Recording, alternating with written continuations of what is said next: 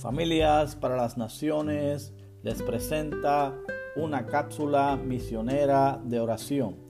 Hoy oramos por los Tanaoli de Pakistán, uno de los varios grupos étnicos a lo largo de las líneas de comunicación que conectan a Pakistán, Afganistán, Tayikistán, China y la India.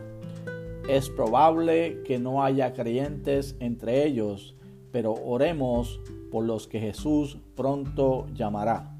También oremos para que tengan las escrituras en su idioma.